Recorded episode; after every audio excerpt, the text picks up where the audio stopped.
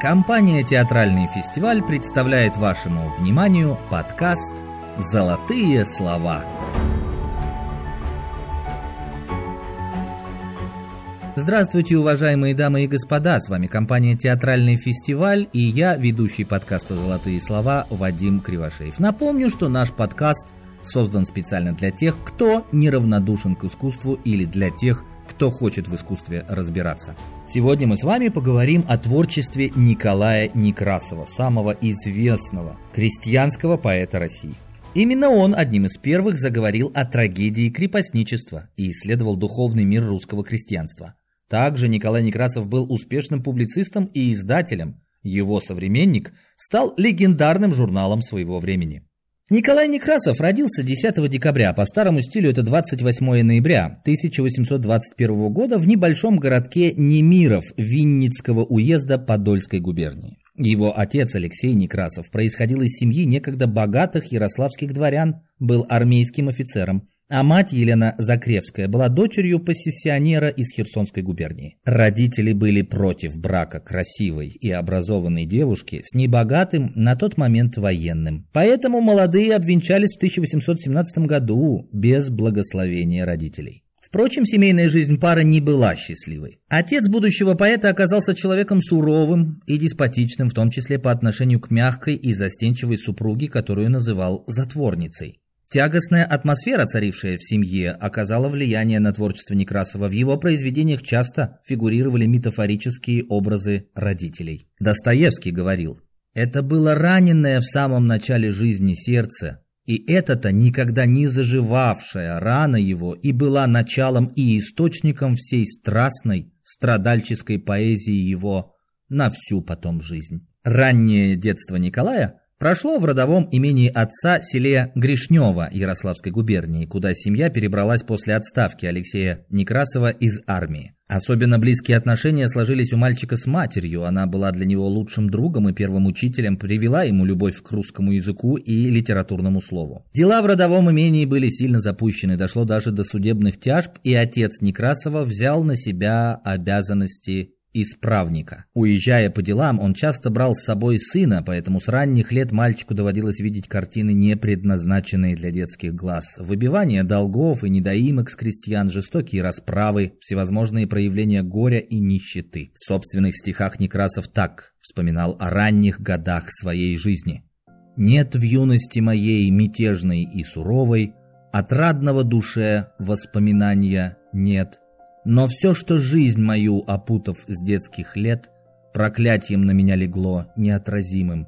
Всему начало здесь, в краю моем родимом. В 1832 году Некрасову исполнилось 11 лет, и он поступил в гимназию, где проучился до пятого класса. Учеба давалась ему тяжко, отношения с гимназическим начальством не ладились. В частности, из-за едких сатирических стихов, которые он начал сочинять уже в 16 лет. Поэтому в 1837 году Некрасов отправился в Петербург, где должен был, согласно желанию отца, поступить на военную службу. Петербурге юный Некрасов через своего товарища по гимназии познакомился с несколькими студентами, после чего понял, что образование интересовало его больше, чем военное дело. Вопреки требованиям отца и угрозам оставить его без материального содержания, Некрасов начал готовиться к вступительным экзаменам в университет, однако провалил их, после чего стал вольно слушателем филологического факультета. Некрасов-старший выполнил свой ультиматум и оставил непокорного сына без финансовой помощи.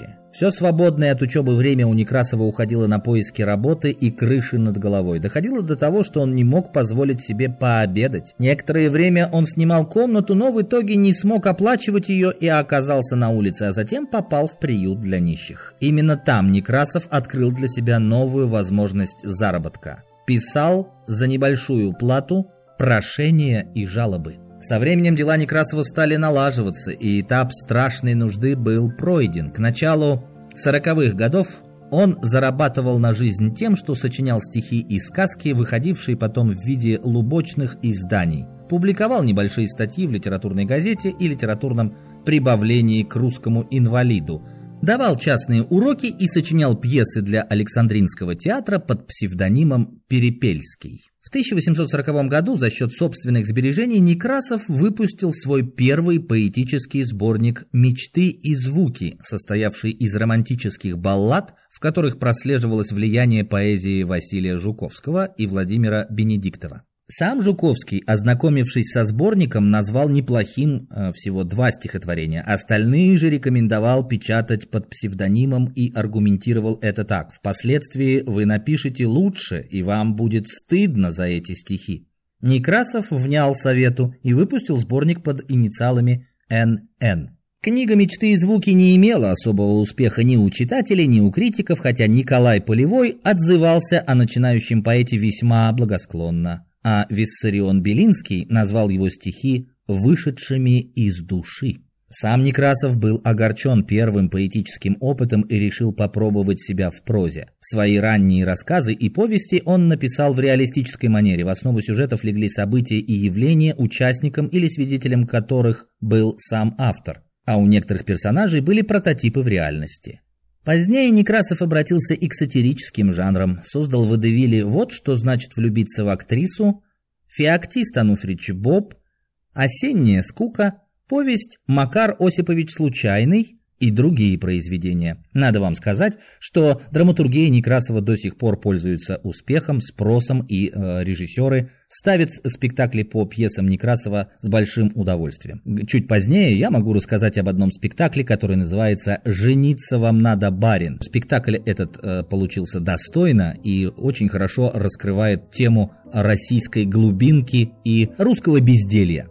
С середины 40-х годов Некрасов начал активно заниматься издательской деятельностью. При его участии были опубликованы альманахи «Физиология Петербурга», статейки в стихах без картинок, 1 апреля, петербургский сборник, причем последний имел особенно большой успех. В нем был впервые напечатан роман Достоевского «Бедные люди». В конце 1846 года Некрасов вместе со своим другом, журналистом и писателем Иваном Панаевым арендовал у издателя Петра Плетнева журнал «Современник». Молодые авторы, которые до этого публиковались преимущественно в отечественных записках, охотно перешли в издание Некрасова. Именно «Современник» позволил раскрыть талант таких писателей, как Иван Гончаров, Иван Тургенев, Александр Герцен, Федор Достоевский, Михаил Салтыков-Щедрин. Сам Некрасов был не только редактором журнала, но и одним из его постоянных авторов. На страницах «Современника» выходили его стихи, проза, литературная критика, публицистические статьи. Период с 1848 по 1855 год стал тяжелым временем для российской журналистики и литературы из-за резкого ужесточения цензуры, да-да, можете себе представить, цензуры. Чтобы заполнить пробелы, возникшие в содержании журнала из-за цензурных запретов, Некрасов начал публиковать в нем главы из приключенческих романов «Мертвое озеро» и «Три страны света» который писал в соавторстве со своей гражданской женой Авдотьей Панаевой.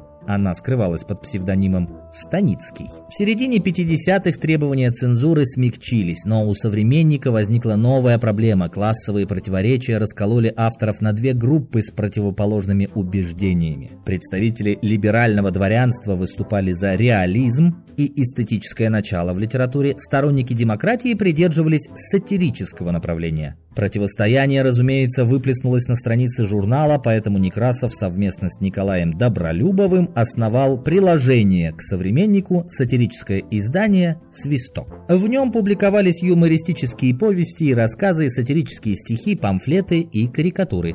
В разное время на страницах «Свистка» печатали свои произведения Иван Панаев, Николай Чернышевский, Михаил Салтыков-Щедрин, Алексей Толстой. Приложение впервые вышло в январе 1859 года, а последний его номер был выпущен в апреле 63-го, через полтора года после смерти Добролюбова. 1866 году, после покушения революционера Дмитрия Каракозова на императора Александра II, закрылся и сам журнал «Современник».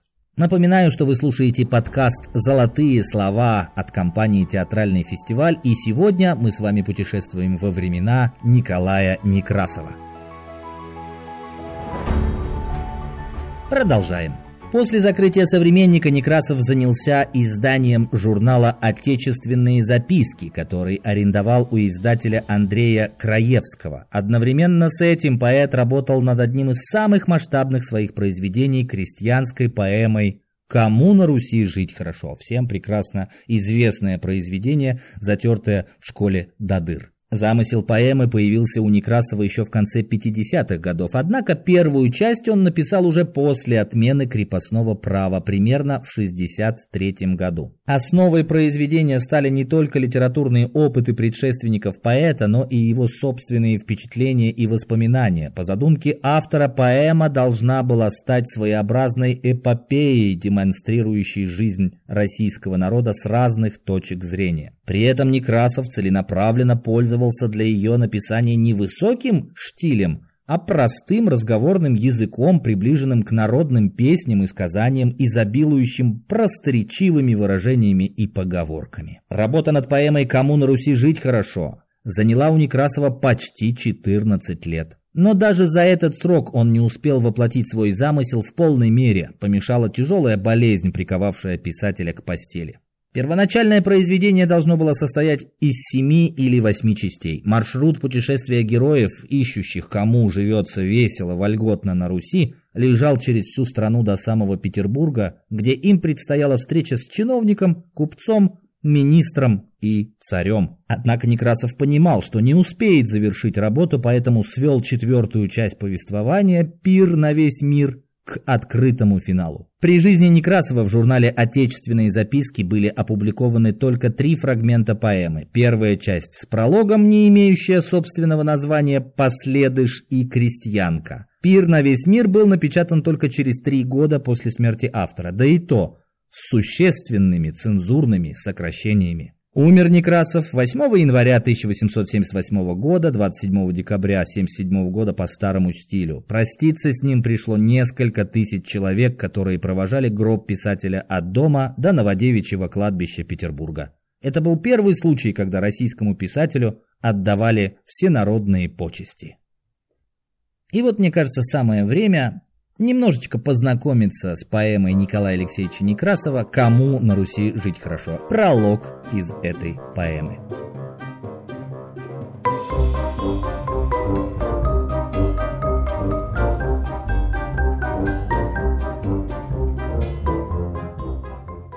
В каком году рассчитывай, в какой земле угадывай, на столбовой дороженьке сошлись семь мужиков семь временно обязанных подтянутой губернии, уезда Терпигорева, пустопорожней волости из смежных деревень Заплатова, Дырявина, Разутова, Знобишина, Горелого, Ниелова, Неурожайка Тош. Сошлися и заспорили, кому живется весело, вольготно на Руси. Роман сказал помещику, Демьян сказал чиновнику, Лука сказал папу. «Купчине толстопузому», — сказали братья Губины Иван и Митродор. Старик Пахом потужился и молвил в землю глядячи, «Вельможному боярину, министру государеву». А проф сказал «Царю». «Мужик, что бык, втемяшится в башку какая блажь, колом ее оттуда не выбьешь, упираются, всяк на своем стоит». Такой ли спор затеяли, что думают прохожие знать, клад нашли ребятушки и делят меж собой. По делу всяк по-своему, до полдня вышел из дому. Тот путь держал до кузницы, тот шел в село Иваньково позвать отца Прокофия ребенка окрестить. Пахом саты медовые нес на базар в Великое, а два брата на Губины так просто с недоуздочком ловить коня упрямого в свое же стадо шли. Давно пора бы каждому вернуть своей дорогою, они редком идут. Идут, как будто гонятся за ними волки серые, что дали, то скорей. Идут, перекоряются, кричат, не образумятся, а времечко не ждет. За спором не заметили, как село солнце красное, как вечер наступил. Наверно, ночку целую так шли, куда не ведая, когда бы баба встречная, корявая дурандиха, не крикнула «Почтенные, куда вы на ночь глядячи надумали идти?» Спросила, засмеялась, хлестнула ведьма мерина и укатила вскачь. «Куда?» Переглянулись тут наши мужики. Стоят, молчат, потупились. Уж ночь давно сошла. Зажглись звезды частые в высоких небесах. Всплыл месяц, тени черные дорогу перерезали ретивым ходокам. Ой, тени, тени черные, кого вы не нагоните, кого не перегоните, вас только тени черные нельзя поймать обнять. На лес, на путь дороженьку глядел, молчал пахом. Глядел, умом раскидывал и молвил, наконец. «Ну, леший шутку славную над нами подшутил, никак ведь мы без малого верст тридцать отошли. Домой теперь ворочаться, устали, не дойдем, присядем, делать нечего, до солнца отдохнем». Свалив беду на лешего, под лесом при дороженьке уселись мужики, зажгли костер, сложились, а за водкой двое сбегали, а прочие, покудова стаканчик изготовили, бересты понадрав. Приспела скоро водочка, приспела и закусочка, пируют мужички. Косушки по три выпили, поели и заспорили опять, кому жить весело вольготно на Руси. Роман кричит «Помещику!», Демьян кричит «Чиновнику!», Лука кричит «Попу!», Купчине толстопузому кричат братаны Губины, Иван и Митродор. Пахон кричит светлейшему вельможному боярину, министру государеву, а проф кричит царю. Забрала пуще прежнего задорных мужиков, ругательски ругаются, не мудрено, что вцепятся друг другу в волоса. Гляди уж и вцепились. Роман тузит Пахомушку, Демьян тузит Луку, а два брата Нагубины утюжат Прова Дюжева, и всяк свое кричит. Проснулась эхо гулкое, пошло гулять, погуливать, пошло кричать, покрикивать, как будто подзадоривать упрямых мужиков. Царю направо слышится, налево отзывается «Папу, папу, папу!» Весь лес переполошился с летающими птицами, зверями быстроногими и гадами ползущими, и стон, и рев, и гул. Всех прежде зайка серенький из кустика соседнего вдруг выскочил, как встрепанный, и наутек пошел. За ним голчата малые, вверху березы подняли противный резкий писк, и тут еще у пеночки с испугу птенчик крохотный из гнездышка упал. Щебечет, плачет пеночка. Где птенчик? Не найдет. Потом кукушка старая проснулась и надумала кому-то куковать. Раз десять принималася, да всякий раз сбивалася и начинала вновь. Кукуй, кукуй, кукушечка. Заколосится хлеб, подавишься ты колосом, не будешь куковать. Слетелися семь филинов, любуются побоищем, с семи больших дерев хохочут полуношники, а их глазищи желтые горят, как воску ярова, четырнадцать свечей. И ворон-птица умная приспел, сидит на дереве у самого костра. Сидит и черту молится, чтоб до смерти ухлопали которого-нибудь. Корова с колокольчиком, чтоб с вечера отбилась от стада, чуть послышала людские голоса. Пришла к костру, уставила глаза на мужиков, шальных речей послушала и начала сердешная мычать, мычать, мычать. Мычит корова глупая, пищат голчата малые, кричат ребята буйные, а эхо вторит всем. Ему одна заботушка — честных людей поддразнивать, пугать ребят и баб. Никто его не видывал, а слышать всякий слыхивал. Без тела, а живет оно, без языка кричит. Сова замоскворецкая, княгиня тут же мычится, летает над крестьянами, шарахаясь то о землю, то о кусты крылом. Сама лисица хитрая, по любопытству бабьему, подкралась к мужикам, послушала, послушала и прочь пошла, подумавши, и черт их не поймет. И вправду сами спорщики едва ли знали, помнили, о чем они шумят. Намяв бока порядочно друг другу, образумились крестьяне наконец. Из лужицы напилися, умылись, освежилися, сон начал их кренить. Тем часом птенчик крохотный помалу попал саженки, низком перелетаючи, к костру подобрался. Поймал его пахомушка, поднес к огню, разглядывал и молвил «Пташка малая, а ноготок востер, Дыхну с ладони скатишься, чихну в огонь укатишься, щелкну мертва покатишься, а все ж ты пташка малая, сильнее мужика. Окрепнут скоро крылышки, тю-тю, куда не вздумаешь, туда и полетишь. Ой ты, печуга малая, отдай свои нам крылышки, все царство облетим, посмотрим, поразведаем, поспросим и дознаемся, кому живется счастливо, вольготно на Руси. Не надо бы и крылышек, кабы нам только хлебушка, по полупуду в день. И так бы мы Русь-матушку ногами перемерили, сказал угрюмый проф. Да по ведру бы водочки, прибавили охочие до водки братья Губины, Иван и Митродор. Да утром бы огурчиков соленых по десяточку, шутили мужики, а в полдень бы по жбанчику холодного кваску, а вечером по чайничку горячего чайку. Пока они гуторили, велась, кружилась пеночка над ними, все прослушала и села у костра. Чивикнула, подпрыгнула и человечьим голосом пахому говорит «Пусти на волю птенчика, за птенчика, за малого, я выкуп дам большой». «А что ты дашь?» «Дам хлебушка, по полу пуду в день, дам водки, по ведерочку, поутру дам огурчиков, а в полдень квасу кислого, а вечером чайку. А где печуга малая, спросили братья Гупины, найдешь вина и хлебушка? Ты на семь мужиков. Найти найдете сами вы, а я, печуга малая, скажу вам, как найти. Скажи. Идите по лесу, против столба тридцатого, примехонько версту, придете на поляночку, стоят на той поляночке две старые сосны. Под этими подсоснами закопана коробочка. Добудьте вы ее. Коробка-то волшебная, в ней скатерть самобранная. Когда не пожелаете, накормит, напоит. Тихонько только молвите «Эй, скатерть самобранная, попотчуй мужиков». По вашему хотению, по моему велению, все явится тот час.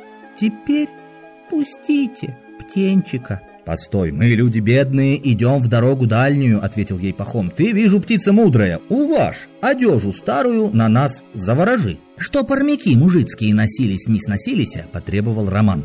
«Чтоб липовые лапотки служили, не разбились», — потребовал Демьян. «Чтоб вошь, блоха паскудная, в рубахах не плодилась», — потребовал Лука. «Не прели бы, анученьки», — потребовали Губины. А птичка им в ответ. Все скатерть самобранная чинить, стирать, просушивать вам будет. Ну, пусти. Раскрыв ладонь широкую, пахом птенца пустил. Пустил, и птенчик крохотный помалу по полсаженке, низком перелетаючи, направился к дуплу. За ним взвелась пеночка.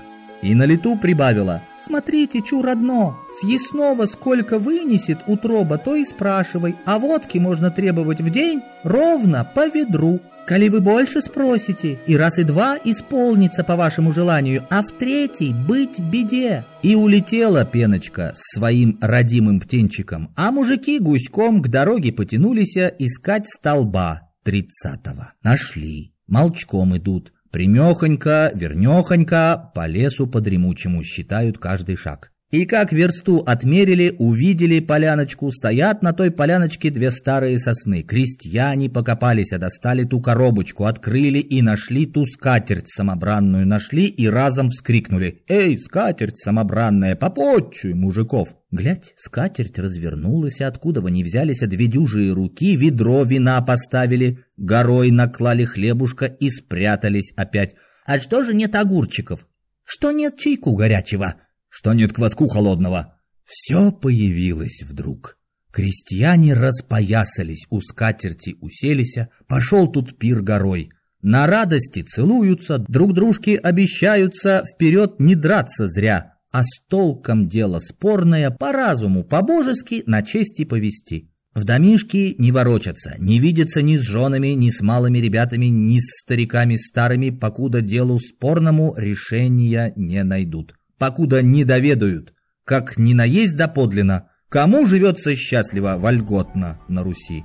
Зарок такой поставивший, под утро, как убитые, заснули мужики.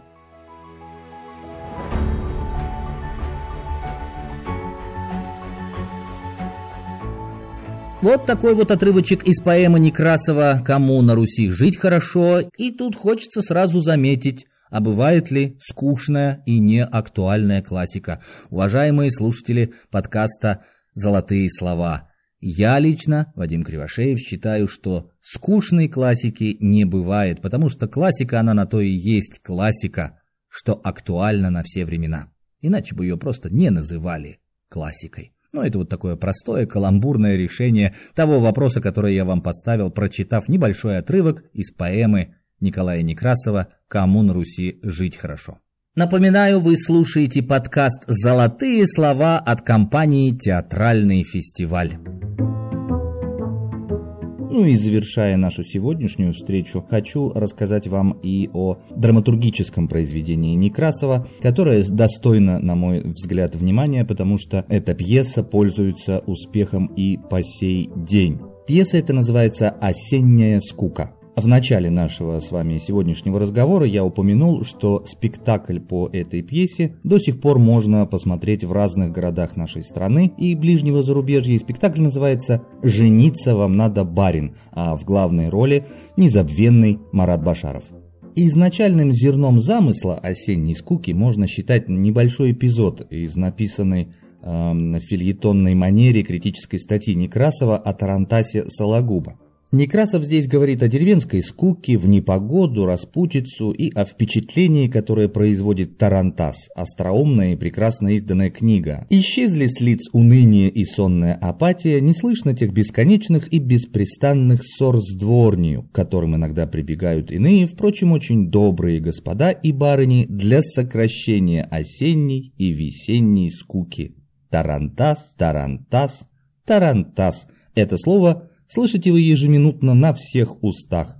Охотник пошутить, старый помещик, называет этим именем все, что попадается ему на глаза. Он даже кличет им своего расторопного вертлявого казачка, которого обязанность состоит в том, чтобы являться немедленно на все имена и прозвания, произносимые барином с особенной известной интонацией голоса. Это была небольшая цитата из этой заметки. В роман «Три страны света», написанный Некрасовым совместно с Панаевой, он включил главу, которая изображает скучающего в деревне старого помещика с расторопным казачком. Здесь отсутствует, однако, ну, мотив кличек, который помещик дает казачку. На основе главы 2 «Деревенская скука» части 3 романа «Три страны света» и была создана пьеса «Осенняя скука». Превращая эпизод романа в самостоятельное драматическое произведение, Некрасов подверг его значительной переработке. Авторское повествование было превращено в развернутые ремарки, монологи и диалоги расширены, осложнено действие. Введен ряд новых лиц по сравнению с соответствующим эпизодом романа, текст пьесы увеличился более чем вдвое. Здесь самое время упомянуть, что пьеса – это жанр литературный, который специально предназначен для воплощения на сцене. То есть это минимум а, авторского текста и максимум диалогов. Плюс ремарки, которые объясняют нам, где происходит дело и что в этот момент, э, в момент произнесения реплики, делает тот или иной персонаж. То есть читать это обывателю достаточно сложно, но придя в театр, вы э, смотрите именно пьесы. То есть это тот литературный текст, который разложен на реплики персонажей и оживлен при помощи режиссера. И вот спектакль, о котором я сегодня часто упоминаю «Жениться вам надо, барин», поставлен режиссером Кирющенко. Исходная ситуация пьесы близка к основной коллизии некоторых водевилей и сцен молодого Некрасова, то есть изнывающий от безделья барин не знает, чем себя занять и ведет праздные забавные разговоры. Такова же завязка и э, в водевиле «Актер», и «Утро в редакции», Скучающие бездельники, посетители атакуют редактора и не дают ему работать. Однако, если в ранних водевилях и сценах Некрасов рисует столкновение делового человека со скучающими баринами, то в осенней скуке сторонами конфликта являются охваченные параличом или ну, параличом бездеятельности, скуки, барин и его крепостные слуги. То есть Некрасов как бы замыкает суть конфликта на уровне одной отдельно взятой усадьбы одного барина. Он как бы варится в своем котле. Прорабатывая повествовательный текст в пьесу, Некрасов стремится усилить социальную типичность действующих лиц и ситуаций. В романе «Три страны света» помещик Лосуков – чудак. Ну и этим объясняется его самодурство. Автор поясняет, что Лосуков был своего рода эксцентрик, и скука одинокой жизни с каждым годом усиливала врожденную причудливость его характера. В пьесе же «Осенняя скука» личность Лосукова и его поведение трактуются как типичные для среды провинциальных помещиков, как порождение крепостного права. А реплика помещика Лосукова в исполнении Марата Башарова, которая звучит так И в кавалерии служили, и на балах танцевали, молодость прожили, силу пропили, лаконично характеризует его обычный для среднего дворянина жизненный путь. И в исполнении Марата Башарова это э, смотрится весьма знаково и забавно. Монолог Лосукова, отсутствовавший в тексте романа и открывающий при этом пьесу, а звучит он так «Ну, завывает, дождь, грязь, слякоть, ветер», является экспозицией действия, определяет его обстановку. Глушь, полная изоляция, прозябание вдали от центров просвещения. Ну, таковы условия быта Лосукова, но и столичная жизнь, о которой мечтает невольный затворник, не намного содержательнее. В Петербурге в английском клубе, в дворянском собрании теперь, я думаю, играют. И прекрасно делают, размышляет он. Эпизод жизни провинциального помещика ну, ставится в связь с бытом дворянства тогдашней России в целом. Оригинальность драматургического замысла пьесы и спектакля, о котором мы говорим, напомню, это «Жениться вам надо, барин» по пьесе «Осенняя скука», состоит в том, что ее действие является мнимым, и маскирует отсутствие событий и мучительное бездействие персонажей. Некрасов вводит в пьесу диалоги Лосукова с дворецким, кучером, портным, скотницей. И все эти сцены показывают запуганность слуг, сбитых с толку придирками барина, их полную апатию. О том же свидетельствует эпизод наказания повара, которому приказано кричать петухом под окном, криков этих не слышно из-за ветра и дождя, но он все же отбывает бессмысленное наказание. На лицо комические эффекты в спектакле это выглядит весьма и весьма смешно. Повторяясь и варьируясь, через весь спектакль проходит один мотив. Лосуков в исполнении Марата Башарова дает своему казачку множество издевательских прозвищ,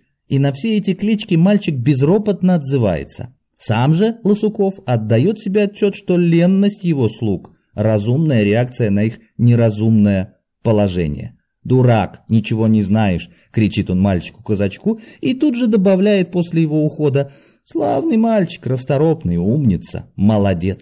Эти реплики внесены в сцену при обработке так же, как следующее характерное признание Лосукова. А ведь правду сказать, так и точно им больше делать нечего. Я один, а их у меня человек двадцать. Не растекаясь по древу, можно подытожить, что весь смысл пьесы и спектакля направлен на извечные русские вопросы «Кто виноват?» и «Что делать?». Актуальность истории и спектакля заключается в том, что мы и по сей день палец о палец не ударим, чтобы что-то поменять в своей жизни, но обязательно а обвиним в этом окружающих нас родных и близких. Спектакль, который я настоятельно рекомендую нашим слушателям посмотреть при всяком удобном случае, отображает эту мысль на все сто процентов. На мой взгляд, это очень талантливое воплощение замысла Некрасова, и такие спектакли все реже и реже появляются на подмостках наших российских театров. При жизни Некрасова осенняя скука не шла в Петербурге и Москве, но была поставлена на сцене Воронежского театра 3 декабря 1860 года. Тайный советник Попов на основании рапорта цензора Нордстрема подписал разрешение играть осеннюю скуку деревенскую сцену сочинения Некрасова в Воронеже. Пьеса должна была исполняться на сцене Воронежского театра в конце 60-го года. Есть даже такое предположение, что пьесу Некрасова «Осенняя скука» порекомендовал поставить воронежским артистам сам Островский, посетивший этот город в мае 60-го года и с почетом встреченный всей театральной общественностью. И это предположение может быть косвенно подтверждено и тем, что Островский использовал одно из прозвищ, которыми наделяет Лосуков в осенней скуке своего казачка Курослепов в качестве фамилии персонажа комедии, своей комедии, комедии Александра Николаевича Островского «Горячее сердце». И это обстоятельство может быть истолковано как свидетельство того, что Островский знал пьесу Некрасова. А вот уже в 1902 году в бенефис Савиной «Осенняя скука» была представлена в первый раз на сцене Александрийского театра с Давыдовым в главной роли. Успех этой постановки определялся тем, что зрители и критики, оценившие драматургию Чехова, увидели в пьесе Некрасова предвестие театра настроения. Идея этой постановки принадлежала тогда Гнедичу, обнаружившему пьесу Некрасова в альманахе «Для легкого чтения». В сезон 1902-1903 годов пьеса с успехом была исполнена на сценах Александрийского и Михайловского театров 12 раз. В советские годы «Осенняя скука» ставилась неоднократно, в частности в 1946 году на сцене Ленинградского государственного академического театра драмы имени Александра Сергеевича Пушкина. Ну что ж, остается подчеркнуть, что пьеса «Осенняя скука» подтвердила свою состоятельность на протяжении многих лет и достойна воплощения на многих театральных площадках страны. Ну а мне остается порекомендовать современному зрителю, не откладывая в долгий ящик, посетить спектакль по пьесе Некрасова «Осенняя скука» «Жениться вам надо, барин» с Маратом Башаровым в главной роли. Следите за афишами в вашем городе. С вами был Вадим Кривошеев, и это был подкаст «Золотые слова» от компании «Театральный фестиваль». Желаю вам всего доброго и будьте культурными людьми. Всего доброго.